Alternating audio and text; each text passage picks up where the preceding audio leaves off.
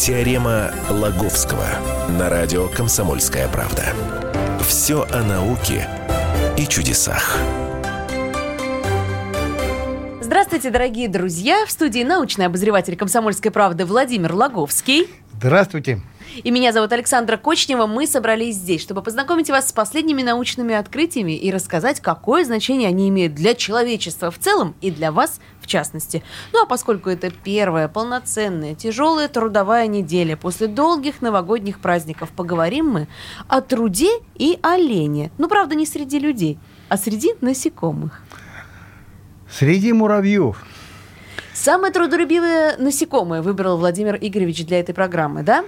Я так думал, что они самые трудолюбивые насекомые э, в мире. Да э, почитать басни, почитать сказки, посмотреть мультфильмы, послушать всякие песенки. Вот, так трудолюбивый, трудолюбивый муравьят и никого и нет. Ну, как у Ивана Андреевича Крылова. Стрекоза Иван, и муравей. Стрекоза и муравей. Иван Андреевич Крылов. Вот. А, ставит нам в пример. Я, я честно скажу, этот муравей из басни мне никогда не нравился. Очень такой гадкий, еще эти дурацкие слова, ты все пела, и это дело. Так поди же попляши. Ну, ну просто ну, противный, противный, противный, противный просто. Так вот оказалось, мало того, что он противный, он еще и врун. А, потому что а, в среднем вот такой муравей, который, которого изобразил в басне Иван Андреевич Крылов, он крайне редок вообще в, в природе, крайне редок в этом самом, в муравейнике. Вот, э, то есть он такого права не имел говорить вот этой самой попрыгуне с, с, стрекозе уличать ее в безделии, хотя, в общем-то, она отнюдь и не бездельничала, а ублажала как-то, ну, не знаю, публику, плясала, это, ну, некое... Э, ну, такое, тоже занятие, да. Не, да, то, тоже она тоже что-то вроде такой танцовщицы, понимаешь, такой, э, ну, легкомысленная, конечно, вот. Не имел он права, потому что, скорее всего, в среднем, по статистике, он бездельник, сам, сам бездельник. Так, с чего вы это взяли? Я взял это, подчеркнул, я бы сказал, из работы, которые в уходящем году опубликовали ученые Аризонского университета. И эту это, ну, просто, работа просто на самом деле просто кошмарная, потому что, потому что она как-то рушит, рушит все, ну, все устои. Идеалы наши. Идеалы, понимаешь, ну, а тем более это она появилась еще в преддверии Нового года. Вообще, вообще, вообще кошмар. Деда Мороза нет. Муравьи, оказывается, нетрудолюбивые. В кого, в кого верить осталось? Не равен час выяснится, что инопланетян-то нет. Вот что... Не ну, дай что, бог. Не дай бог, вот что, что человеку делать. Так вот, вот эти ученые Аризонского университета выяснили, что муравьи они в целом очень-очень ленивым. Ленивы. На самом деле, вот не покладая лапок и не разгибая своих спинок, работают менее 3% насекомых.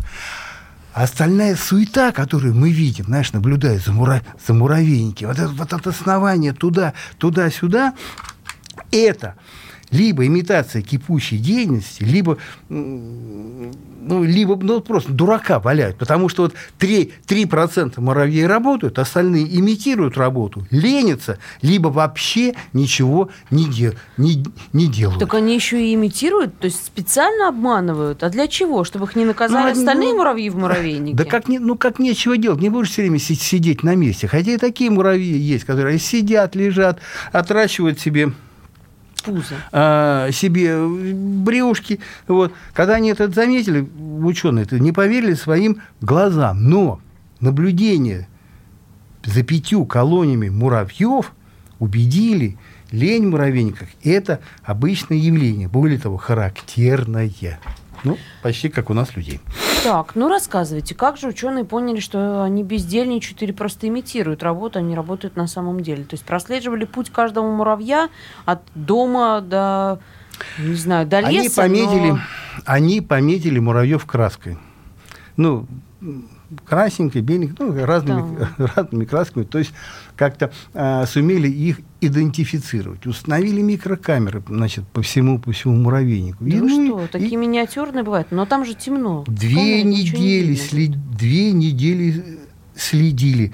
И а, вот, эти, вот эта вот постоянная съемка видеокамеры позволила, собственно, и разобраться в трудовых взаимоотношениях вот этих самых, вот этих самых муравьев. То есть вот это выяснилось, вот это, вот это совершенно непонятное, так уж говоря, серьезно, совершенно непонятное со соотношение. Ну что это такое? Ну 3% работы, причем не покладая лапок, понимаешь? Вот работают работают, работают работают. А эти а, а эти праз... а другие праздно шатаются и шатаются туда-сюда, другие вообще с места не, не туда, а эти вообще Это мне напоминает лежат передачу «Дом-2». Знаете, повсюду установлены камеры, э, ходят бездельники туда-сюда обратно, работает одна Бузова. Ну вот к, к Бузову еще 3% таких муравьев, и получится, и получится такой у нас людской муравейник. Ну так вот, сначала а, не поверившие своим глазам ученые предположили, может быть, муравьи как-то посменно все-таки работают.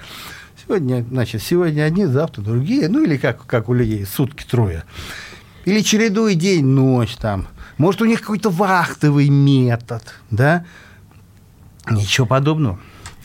Вот эти вот, которые трудились 3%, они так и продолжали трудиться без выходных. А лентяи без перерыва на работу так и продолжали лентяить. А сколько они наблюдали, ученые? Две недели. За две недели ничего не произошло, никаких изменений. За две недели ничего, ничего в этом в трудовом как распорядке не это это первый этап исследования. Слушай, там же был и второй этап который позволил, собственно, раскрыть вот эту тайну. Но перед этим они еще одну гипотезу проверили. Говорит, может быть, вот эти муравьи, которые лент, ну, лентяничают, там, имитируют кипучую, если вдруг они состоят в некой тайной организации. Ну, какая-то спецслужба какая-то, да? Вот им работать, я не знаю, таскать тяжести не положено, они зачем-то что-то приглядывают. Вот, потом, ну, может допустим. быть ну, делают не, нечто такое, что пока скрыто от глаз. Видим, да. Смотрели, смотрели, смотрели, смотрели. Нет, ни, все-таки нет, ничего они не делают. Так, как же они тогда питаются? Я сомневаюсь, что как-то их работящие муравьи, во-первых, могут прокормить такое количество. Нет, смотри, ну, под, словом, под словом работяги подразумевается, что все-таки там есть свои подразделения. Одни фуражиры, другие эти, эти самые. Ну, просто вот этих работающих – Э, которые приносят еду, выносят мусор, ну, не знаю, там, что они там у них, муравейники. Вот этих говорю, 3%. Остальные бездельничают. Тут, ну, учё, тут эти ученых... 3% как же могут прокормить, еще и обслужить всячески... Прок... Прокармливают, обслуживают. Ну, собственно, бездельники-то кормятся сами. Они еще и, отъед... они еще и отъедаются. Жирок, так, так сказать, на... На... нагуливают. Так вот, тут ученых осенило. А давайте-ка мы часть вот этих трудяг, стахановцев, повынимаем из холодильника и отсадим куда-нибудь отдельно, с, с, спрячем. И посмотрим, что остальные будут делать в этой да, ситуации. Да, и посмотрим, как будут справляться а, остальные. Это, это ответ, по сути, на твой, э, на, на, на твой вопрос. Так вот, изъяли 20% вот этих самых трудолюбивых муравьев. Угу так их места постепенно заняли вот эти прежние тунеядцы. Научились работать, жизнь заставила за две недели освоили необходимые вообще для жизни и для работы в муравейнике эту самую э, профессию. Работа вот через две недели продолжил согласно штатному расписанию. В итоге наладилась опять прежняя работа.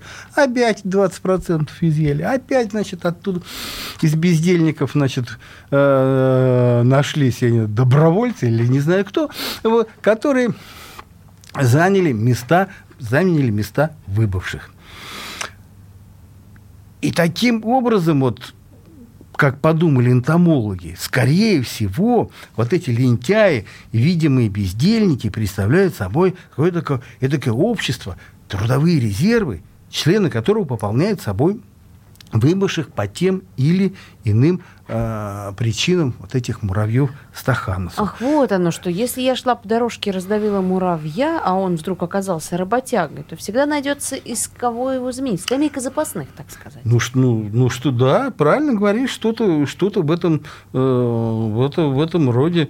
Эм, кстати, э, раз уж э, мы говорим, говорим о том, что э, как-то и люди в какой-то мере уподобляются э, муравьям. Вспомним, Баранкин там будет человеком. Вот я, вот я превращаюсь, превращаюсь в муравья. Муравья. Так вот, подобная стратегия э, м, использовать трудовые резервы, она, собственно, и существует и в, на- в нашем человеческом обществе. Особенно была развита эта стратегия в эпоху, в эпоху развитого э, социализма когда вместо недостающих работников а вообще баз занимали эти места бездельники, интеллигенты. Сам, сам не раз занимал. Я говорю даже не то, что за две недели, за два дня осваивал э, профессию, Профессию. сортировщика капусты, морковки и прочей, и прочей полезной, полезной деятельности. Значит, есть чему нам поучиться у муравьев, и мы этим будем заниматься, а о других интересных научных открытиях мы расскажем вам через несколько минут. Не переключайтесь. Это программа «Теорема Лаговского» и в студии научный обозреватель комсомолки Владимир Лаговский и Александра Кочнева. Теорема Лаговского.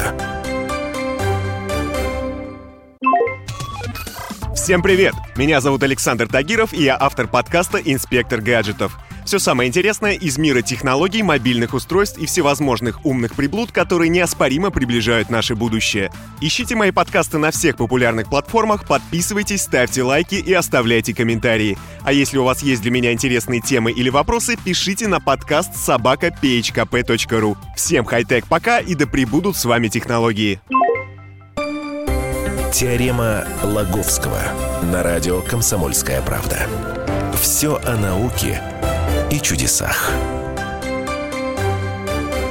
Продолжается научно-популярная, развлекательно-познавательная программа «Теорема Лаговского» на радио «Комсомольская правда». В студии рядом со мной Владимир Лаговский, научный обозреватель. «Комсомольской правды». Меня зовут Александра Кочнева. И говорим мы о труде и о работе, и о том, как эти функции распределяются в муравейниках. Мы уже выяснили, что есть чему нам поучиться у муравьев, что они набирают скамейки запасных, чтобы потом пополнять трудовые резервы. Правда, не очень справедливо набирают, и получается, что из всего муравейника трудится всего 3% насекомых. Слушай, а, а им хватает. Э, как тут э, рассказывают нам экономисты, главное ведь не количество трудящихся, а их а интенсивность их работы, производительность, производительность труда. Если производительность труда высокая, то много особенно работников-то и не надо. Вот эти 3% справлялись. А вот это вот...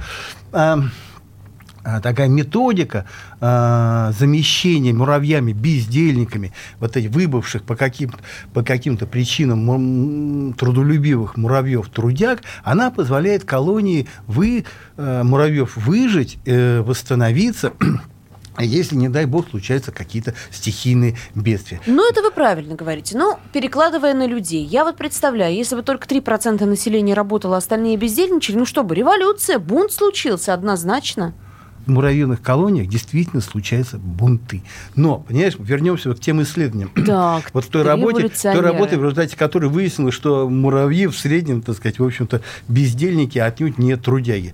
Знаешь, некоторые, некоторые эксперты называют это открытие вообще открытием дес- десятилетия или огорчением десятилетия. Потому- Конечно. ну, по- порушило идеалы. Так вот, смотри, первую тайну вот они, ученые, раскрыли. Почему муравьи бездельничают большая часть?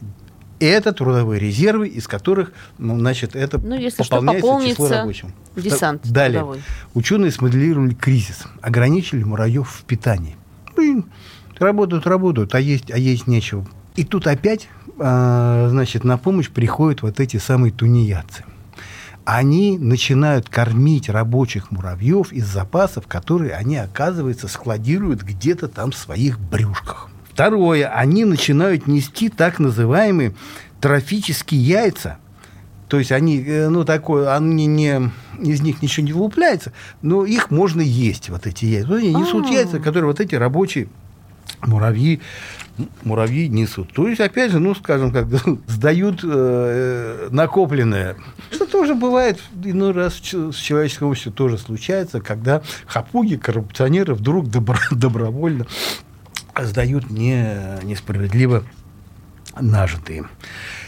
Вот с чем ученые не заболели, так это с тем, каким образом происходит деление вот этого муравьи общества на трудолюби... на вот этих на рабочих и бездельников. Ну как, по характеру, наверное. Кто более трудолюбивый? Откуда поступают сигналы вот этим э, бездельникам приступить э, к работе или наоборот закончить ее? Вот эти, и, вот эти исследования, ну то есть вот это им как-то предстоит еще выяснить, знаешь ли. Вот, ну, здесь, ну, ну действительно интересно, э, как вообще вот от, ну как вот откуда эта команда? Не, не королева же их не, не командует им да откуда она, собственно, знает? Или, может быть, или, может быть знает? А может быть, ей докладывают? Так вот, восстание, как говоришь, Муравьев, его однажды увидели и поняли, что такое в муравейниках случается, немецкие биологи, написали специально, увидели, рассмотрели, написали специальную статью в журнале Evolution. Это некая Александра Ахенбах и ее коллега Сюзанна Фотцек. Угу. Смотри, что там есть, они наблюдали за колонией муравьев такой протомогнатус американус, ну, назовем условно про, такие воинственные муравьи, которые нападают на другие племена. Как раз на те племена, условно, такие темноторакс, из числа вот, тех, которые изучали вот этих бездельников и трудолюбивых. Вот это были муравьи породы темноторакс. Темноторакс. Ну, это вот, классический ну, муравей, которого я, мы знаем, ну, да? Маленький. Назовем их. Не термита, не здоровые. Про и тем. Не, не термиты, обычно, обычно Маленькие муравьи, муравьи да, про которые у нас тем. на огородах Короче, Понятно. про нападают на муравейники. Тем захватывают их, убивают всех, всех подряд, ли, ну, вплоть до, я не знаю, от стариков до, до детей малых, королеву, ну, всех, всех убивают, захватывают молодых особей, всех взрослых убивают, уничтожают личинки куколки, а молодых мурашей берут в плен и угоняют в рабство, в свой муравейник. Фашисты. Это называется а, порода такой будет, ну, назовем их условно про порабощенные, ну, как рабы, начинают выполнять всю грязную работу. Ну, в общем, муравейники хозяйств ухаживают за их личинки, корм добывают. Часть, самое ужасное, вот часть угнанных в рабство становится, знаешь, своего рода такими власовцами, переходят на сторону врагов. Предатели. И испол... предатели -то вообще становятся карателями, жестоко расправляются со своими же собратьями. Знаешь, какое, какое ужасное муравьиное общество. И вот прежде считалось, что вот эти пленные попадают в рабство пожизненно. Однако вот эти женщины из университета Людвига Максимилиана в Мюнхене, эти так, немцы, немецкие ученые, немецкие ага. ученые, стали однажды свидетелями того, как вот эти порабощенные подняли, подняли восстание, напали на своих этих самых, как напали на своих хозяев, убили ихнюю королеву всех, пере, всех, пере, всех переубивали и, в общем-то, взяли... Какой-то боевик вы прямо сейчас Взяли власть свою... Взяли власть в свои руки. Лапки. Да. А, и говорит, потом, говорит, они, потом эти женщины еще увидели такое восстание, говорит, ну вот они всех перебьют и в свой муравейник. А бывает, что в этом-то, в чужом и останутся, взяв в нем, взяв в нем власть. И вот. строят новое общество. Строят новое. И тем самым они, вот эти восставшие, так вот, знаешь, под, под, под предводительством такого муравьиного Спартака, они ослабляют вот этих воинственных муравьев, которые у них и вот этих воинственных, у них перестает хватать сил и средств на новые набеги. И в этом, опять же, говорит, вот в этом смысл освободительной борьбы муравьев. Да, благородное дело. Вот.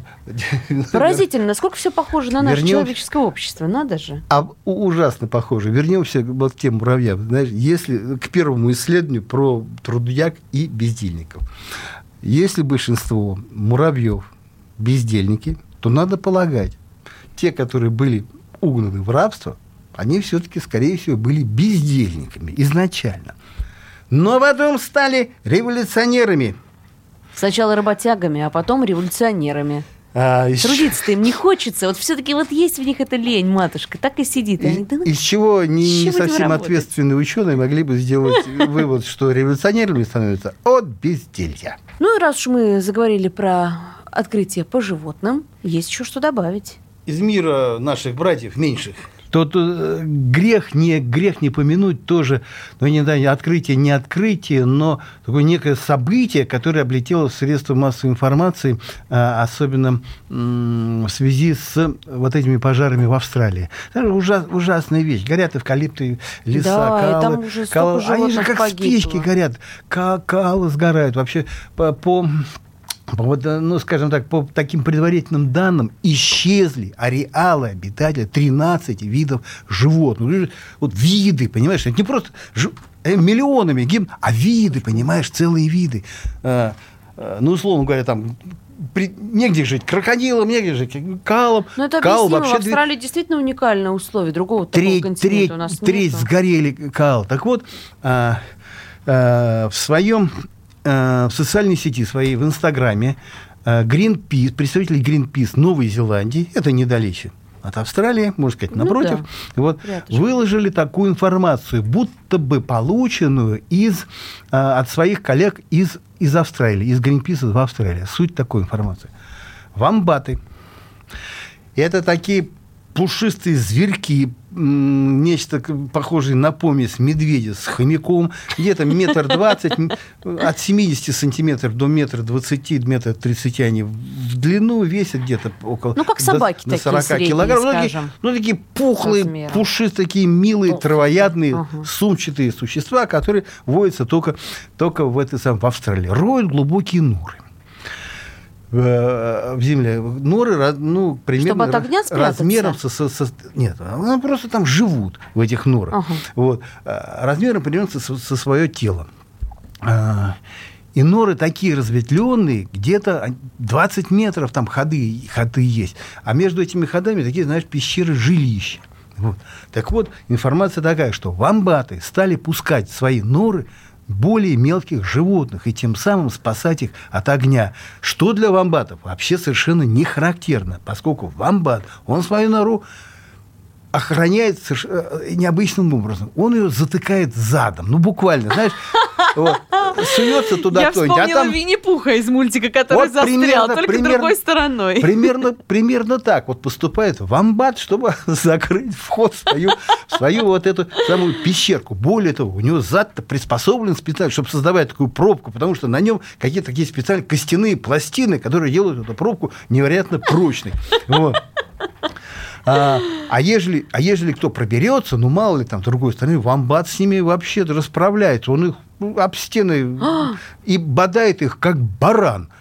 Э, Вот так, лбом, который тоже у него очень крепкий. А тут говорят, заходите, зверьки добрые, располагайтесь, как, как все, не бодает, не затыкает. Вот такая информация. Как Вот. говорится, в таких случаях мир не без добрых людей, не без добрых вамбатов получается. И это хорошо, это радует.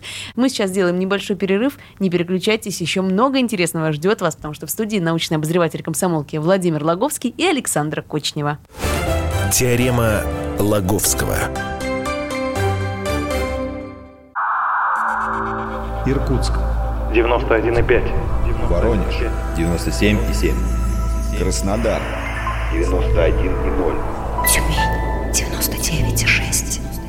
Анапа 89,5. Владимир 104,3. Барнаул 106,8. Екатеринбург 92,3. Санкт-Петербург. 92,0. Москва 97,2.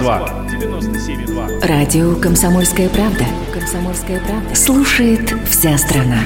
Вся страна. Теорема Лаговского на радио «Комсомольская правда». Все о науке и чудесах. Студии Владимир Логовский, научный обозреватель «Комсомольской правды». Меня зовут Александра Кочнева, и сегодня мы познакомим вас с тайнами космоса. Ну как с тайнами? С- уже с открытиями, получается, которые произошли совсем недавно. А, героем а, недавних, я бы сказал, ну, не то что даже месяцев, недель, стала звезда Бетельгейзе, которая, в общем-то, довольно хорошо видна на небе в созвездии Ориона. Это же, она же Альфа Ориона. А, как говорил а, лектор из общества по распространению э, в карнавальной ночи, если взглянуть на небо невооруженным, Невооруженным глазом, глазом. то эта Бетельгейзе все равно будет видна. Вот. Она-то рядом там с, с медведицами такие э, ориентир. Вот три звездочки такие почти выстроенные в ряд. Это Это пояс, ковш медведицы. пояс Ориона. Ага. И, и такой вверху такая трапеция, в левой части которой такая мутная красноватая точка. Вот эта мутная красноватая точка и есть Это звезда есть наша звезда. Бетельгейзе, которая считается одной из самых ярких Ну, звезд раз на мы ее видим небосводе. невооруженным глазом, понятно, что она яркая. А, даже, даже, скажем, не слишком осведомленные в астрономии люди легко находят вот этот пояс Ориона, вот это созвездие Ориона, и показывают девушка, смотри, видишь, он пояс. А его, а его сейчас очень хорошо видно. Ну, если бы небо было чистое, ну, ну, прям вот эти три звездочки в ряд, и вот чуть левее вверху вот это Трапеция, самое ага. а, Бетельгейзе. Так вот, к ней сейчас повышенное внимание. Почему? Собственно, оно, это внимание, это, оно э, стало повышенным еще, ну, я не знаю, уж, уж, уж давно, э, ну, лет несколько, по крайней мере, я помню, что в преддверии 2012 года, на, ко- на который, как говорят некоторые индейцы майя, наз- назначали конец, Конец света, света. э, э, говорили, что вот сейчас вот в преддверии вот этого 2012 года, говорит, сейчас вот это Бетельгейзе взорвется, и сверхновая будет, вот конец света нам и, и настанет от этой От самой... этого взрыва? Да, от этого взрыва. А, в то- ну, тогда там всякие опровержения. Да нет, да ничего не будет. Да даже если она взорвется, да до нас До нас ничего не долетит, не долетит. очевидно, что это все-таки больше 600 световых лет. Где далеко? Никакие ошметки этого взрыва до нас не долетят. Это я заранее успокою. успокаиваю. На что а, другие, не столь, значит, ответственные астрономы говорили, ну, ошметки-то, может, и не долетят. А вот рентг- жесткое рентгеновское излучение, особенно если ось этой звезды направлена на Землю, вот оно-то долетит и всех уничтожит. Как, может быть, так случилось тогда, 66 миллионов лет назад, когда под одной из гипотез динозавров уничтожил не удар астероида, а э, взрыв сверхновой, и- излучение от этого взрыва вполне серьезная научная гипотеза, которую излагают вполне серьезные себе ученые. Слушайте, а вот это уже страшно. У Земли есть магнитные поля, которые нас от рентгеновского излучения защищают. Не, от рентгенского Не поможет? излучения- нет, от солнечного ветра, от заряженных частиц а, вот эти самые электромагнитные поля, они защищают. Но от излучения, увы, извини, не защищают. Ты же видишь солнечный свет. Если бы ты его не видела, тогда вот это бы оно бы и защищало. Ну, солнечный свет это тоже излучение. Ультрафиолетовое, ну, часть рентгеновская, ну, вообще оптическая. А, ну, вернемся к Бетельгейзе. Что, а что сейчас-то? Вот еще тогда, в преддверии 2000 года, об- обратили внимание, что свет вот этой звезды меняется. А, а она представляет из себя вот так называемого красного гиганта, или даже сверхгиганта. Это звезда, которая находится на последней стадии своей жизни. Вот. То есть она когда, когда-то была такой более-менее нормальной звездой, нормального размера, но потом ядерное, термоядерное горючее в ее недрах исчерпалось, и она стала раздуваться. И сейчас раздулась до такого размера, что если бы ее поместить на место Солнца, вот это Бетельгейзе, то ее край бы был бы где-то на орбите Юпитера. То есть Земля бы там внутри. Вот такой огромный, огромный такой шар Ой, блеск которого, свечение которого а, недавно, ну вот буквально, я не знаю, там чуть ли не месяц назад было зафиксировано, что свечение вот этого шара а, стало гораздо меньше. За- Значит, умирает. Затухло. Даже это, даже вот, ну, а, даже астрономы любители говорят, ну что такое? Ну раньше глянешь на небо, Бетельгейзе там просто сверкает, а тут какое-то какое жалкое кра- красноватое пятнышко. И что говорят? Вот это затухание, это признак того, что она как-то себе готовит вот этот самый взрыв, чтобы взорваться и превратиться, превратиться. Не. Это, это, конечно, сложная, сложная очень теория. Вот. Но надо знать одно. Вот если блеск этой звезды, светимость ее падает, значит, это признак того, что она может вот-вот умереть совсем, как, как сейчас она говорит, впала в обморок, скоро умрет и взорвется. А взрыв, вот, вот это вот сверхновая. Понимаешь, все ее газовые оболочки в разные стороны, в середине что-то, то ли нейтронная звезда образуется, то ли черная, то ли черная дыра. И, в общем, сейчас вот эти процессы вроде бы ну, по всем э, по всем признакам ведут к этому. Я скажу так, Страшновато. астрономы, они вообще люди э, довольно такие спорные, но тут абсолютно согласны все, что Бетельгейзе взорвется обязательно, потому что это судьба вот таких красных сверхгигантов. И вот вопрос, когда? И вот, и вот И это когда? и вот обсуждают. Вот, говорит, слушайте, э, вот когда предрекали на 2012 год, ну, вот как-то с интересом ну, предрекали, предрекали, ну, и не взорвалось. Ну, может, и сейчас. Вот. Но сейчас, говорит, вот этот вот признак, он как-то посерьезней, чем вот той пульсации и, и, и, и того ослабления блеска, который, значит, был- Понятно, тогда был в- был мерцало, а преддверии. здесь уже тухнет конкретно. тухнет конкретно. Но это еще не все. Опять дальше, где-то с неделю назад пришла информация, что обсерватория ЛИГО – это такая организация и такой комплекс, исследовательский комплекс, состоящих из многокилометровых труб и лазеров, вот, зафиксировал гравитационные волны, которые якобы пришли со стороны Бетельгейзе. Что это означает? Как- А как они могли взяться, эти Как- гравитационные волны? Как бы И самое главное, до Земли дойти. как бы тут не предположить, что, может быть, там что-то что случилось, а именно, может быть, она, вот эта Бетельгейз-то, уже и взорвалась, и гравитационные волны долетели до вот этой самой, э, вот этой, я не знаю, комплекса исследовательского ЛИГО, долетели уже, они их зафиксировали. А в оптическом диапазоне сигнал до нас еще не дошел, свет. То есть от свет этого летит еще так ли- долго. свет еще летит. Понимаешь? Ты скажешь, господи, господи, э, образу- любая образованная девушка эм, сказать, возразит и скажет, что да поди что гравитационные волны-то должны лететь Помедленнее, чем солнечный это свет. Ну, не солнечный, а свет с звезды. той в же скоростью, э, что и свет. То есть со скоростью света должны бы, должны бы лететь. Еще батюшка Эйнштейн об этом еще говорил, что скорее всего это, скорее всего это так. Что такое гравитационная волна? Это возмущение ткани пространства времени, а, которое возникает в результате каких-то циклоп...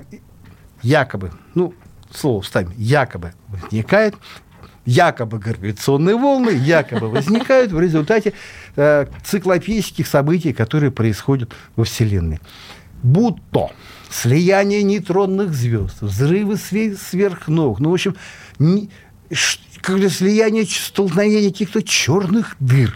Вот. То есть нечто такое, что сотрясает ткань пространства-времени, по ней идет некая рябь, которая, в общем-то, распространяясь во все стороны, достигает и Земли. А что такое рябь?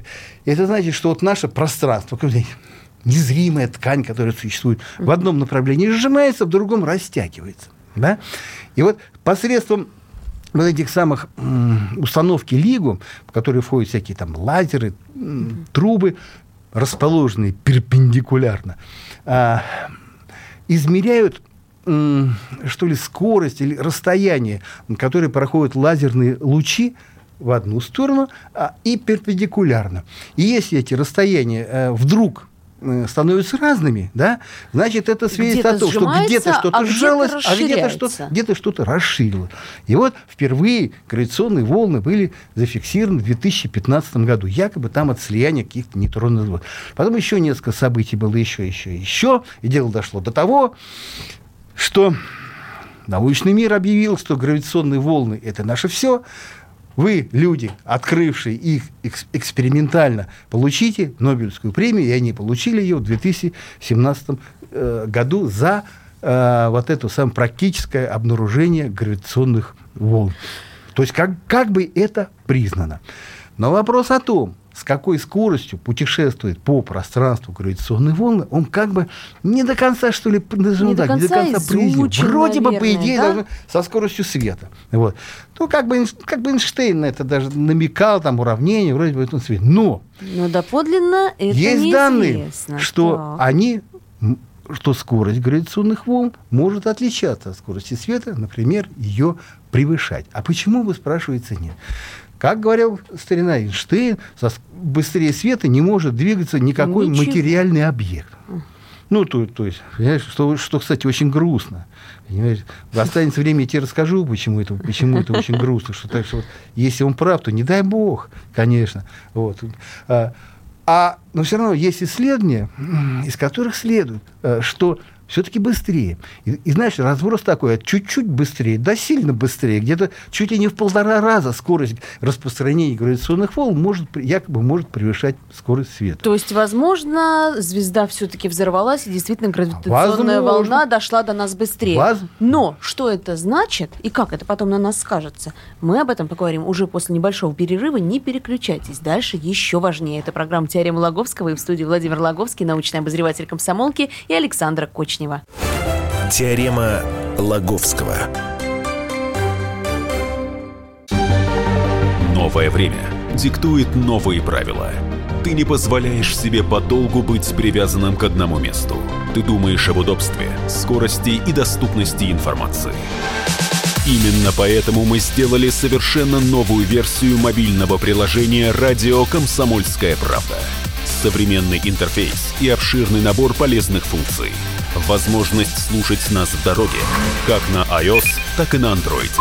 В режиме онлайн и подкасты. «Комсомольская правда». Всегда рядом. Радио жизни.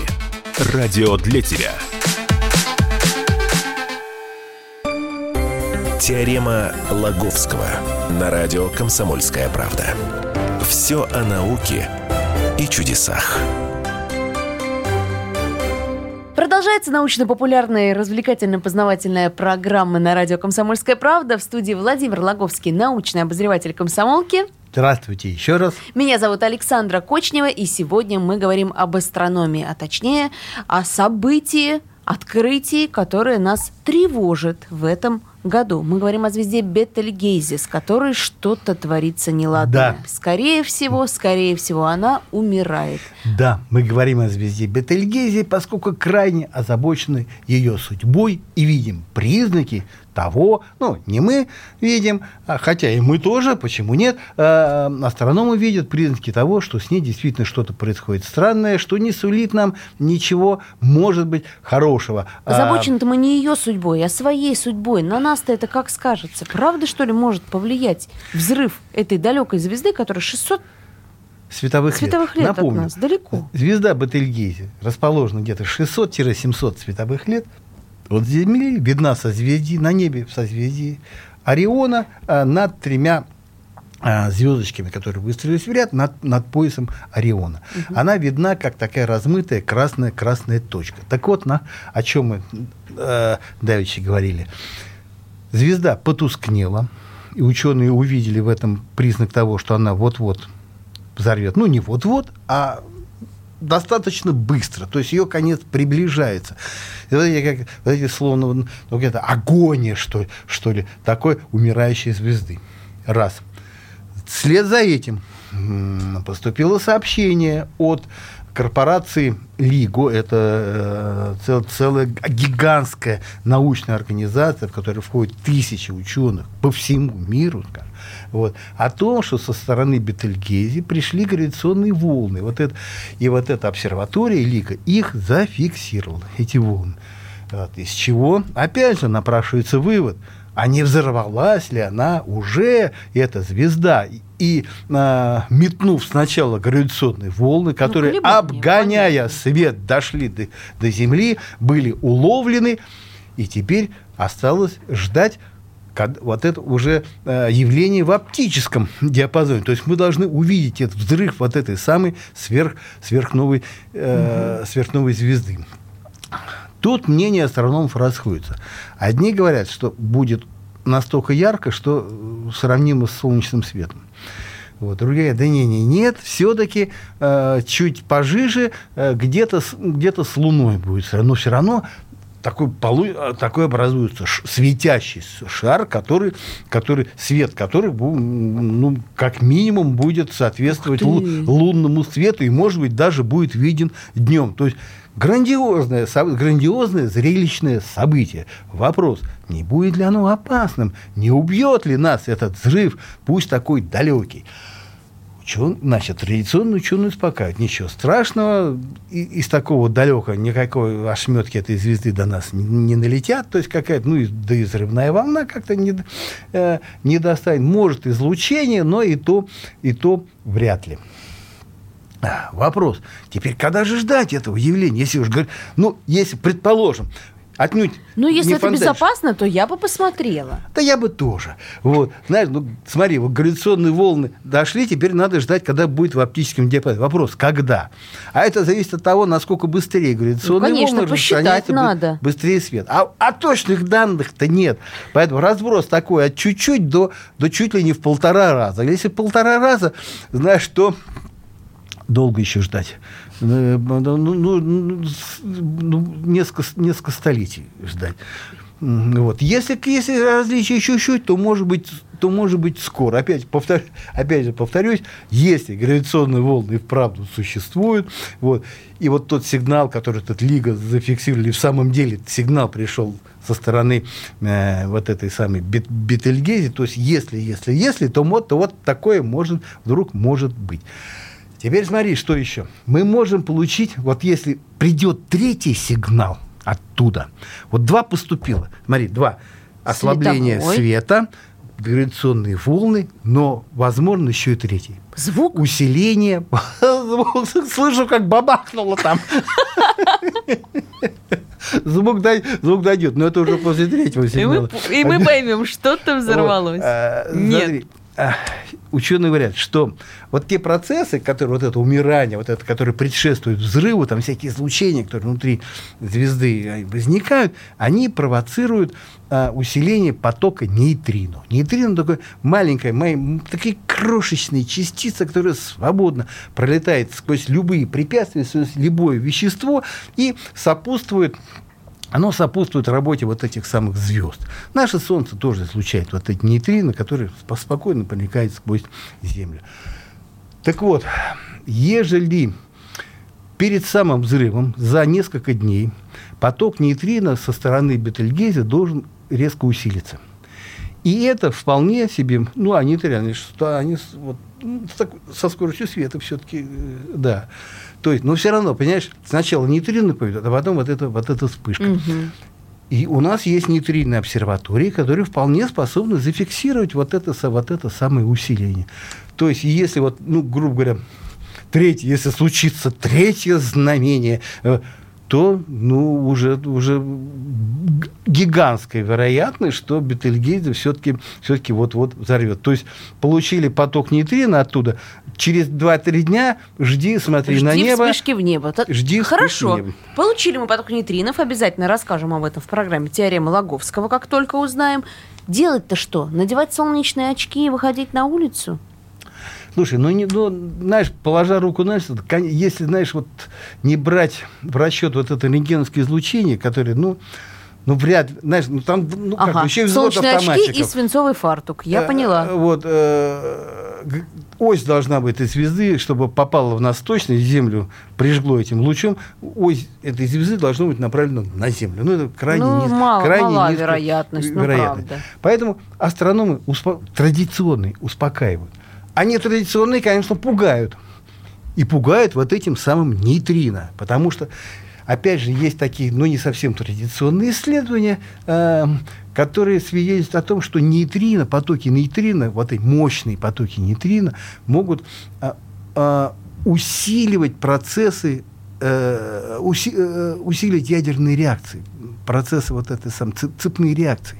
А что это значит? Они говорят, знаете, вот если направить нейтрино на ядерный арсенал, арсенал, ну, мощный достаточно поток, то это взорвется, потому что вот этих всяких ядерных зарядах начнутся э, цепные, цепные, э, спонтанные цепные реакции. То есть испуг такой, что а вдруг сдетонируют ядерные заряды. Ну, тоже все это настолько вилами не то есть есть такие исследования, есть такие Ну, работы, понятно, но не сильно, но не сильно, нас но не напугать сильно лишний раз. Поэтому ничего, кроме м, красочного зрелища, скорее ничего плохого, скорее, скорее не случится. Опять же вопрос, когда Услышимся с вами через неделю. Это программа «Теорема Логовского». И в студии был научный обозреватель комсомолки Владимир Логовский, Александра Кочнева. Архив нашей программы ищите на сайте КП.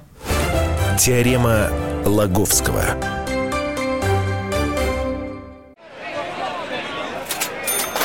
Банковский сектор.